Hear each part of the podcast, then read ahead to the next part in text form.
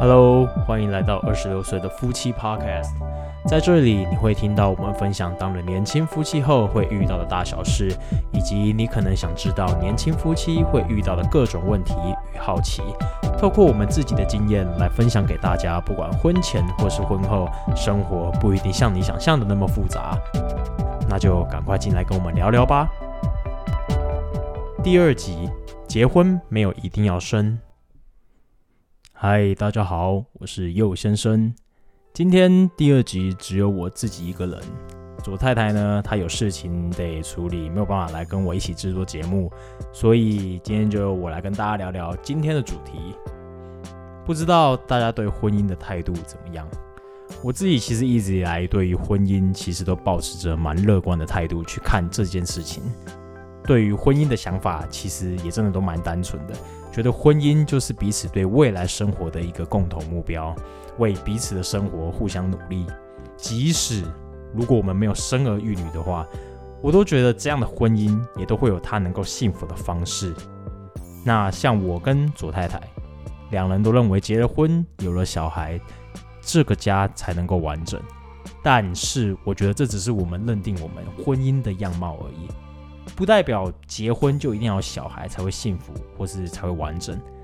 但一直以来，我觉得从古至今，社会的框架好像一直在跟我们说，你结婚就一定要生小孩，好像这才是你结婚的目的。然后，当你身边有谁结了婚，经常朋友互相就会随口挂在嘴边问说：“哎，那你什么时候要生？哎，那个谁谁谁，哦，该生了吧？”我自己如果听到这些，我自己。其实会觉得蛮烦的，不过其实就连我自己也会常常这样去闹我那些还没打算生的朋友，我对他们其实感到蛮抱歉的。但我现在这样说，其实我没有在推脱的意思，但这其实是一直以来在这整个社会的体制与教育下，造成了我会很自然的有这样的想法和下意识烦人的回应。随着目前的时代慢慢的进步，慢慢的改变，我觉得这样的观念其实也在慢慢的被修正过来。其实每个人对于婚姻的样貌和自己每个人经营的方式不一样。我身边其实很多人，他们其实并不喜欢小孩，真的是打从心里完全的厌恶小孩、讨厌小孩那种。他们认为他们的婚姻没有小孩可以更幸福。但是我觉得这样的想法，其实我们不能说他不对，我甚至觉得他也蛮棒的。因为我觉得两个人在彼此有共识的情况下，他们彼此认为这才是他们婚姻中其中一个能让他们幸感到幸福的方式。像最近社会上大家讨论还蛮热烈的一件事情，其实就是民法将从原本的二十岁的成年年龄下修至十八岁。这个草案，大多数的人对于他质疑的其中一点，是你在十八岁结婚不需要经过父母的同意。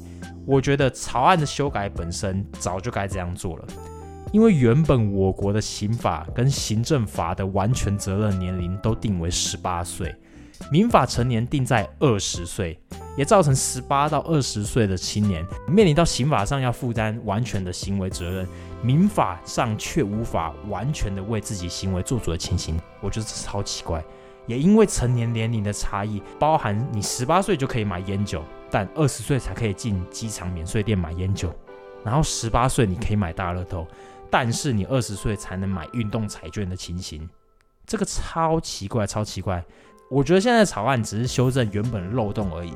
那当然这几天新闻也常常在报道民众对于这件事情的看法，其中我从新闻看到他们访问了几个人，他们的回应其实都差不多是这样。呃，你十八岁结婚嘛？那他们能照顾家庭吗？我觉得他们能不能照顾家庭不是你的问题。那他们有足够的经济能力吗？他们的心智年龄成熟吗？结婚会有未来吗？听到这些回应，我觉得我真的超傻眼。原来他们看待结婚的其中一个点是他们年龄够不够大。我觉得这真蛮瞎的。现在一堆社会新闻在报道哪个名人又外遇偷吃，谁谁谁结婚了，却在被大家认为是欧巴桑、欧基上的年纪时离婚，甚至有人五六十岁跟二十几岁的爷孙恋，年龄范围这么大的情况下，你就能判断他们一定有足够的心智与想法来结婚吗？我自己认为，他们那样的想法其实真的非常不符合现在这个时代的发展与改变。我只想跟他们说：醒醒吧！已经是二零二零年了，还是来听听我的节目来改变你们吧。好啦，那我们今天的节目就讲到这了。如果你喜欢的话，记得上 Apple Podcast 订阅我们，Spotify 上关注我们。如果你有在用 First Story 的话，也可以从上面找到我们和追踪我们。你真的有闲钱的话，也可以赞助我们一片尿布。现在尿布真的是贵到烂。那赞助的方式可以从我们在 Spotify 上的单集内容页面上就能够找到赞助连接喽。那我们下次见，拜拜。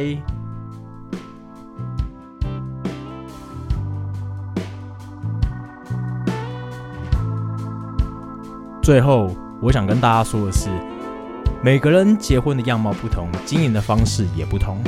不用因为社会的框架而限制你对于婚姻的想法。从婚姻中找到彼此最舒服的经营方式，那才是你们婚姻幸福应该要有的样貌。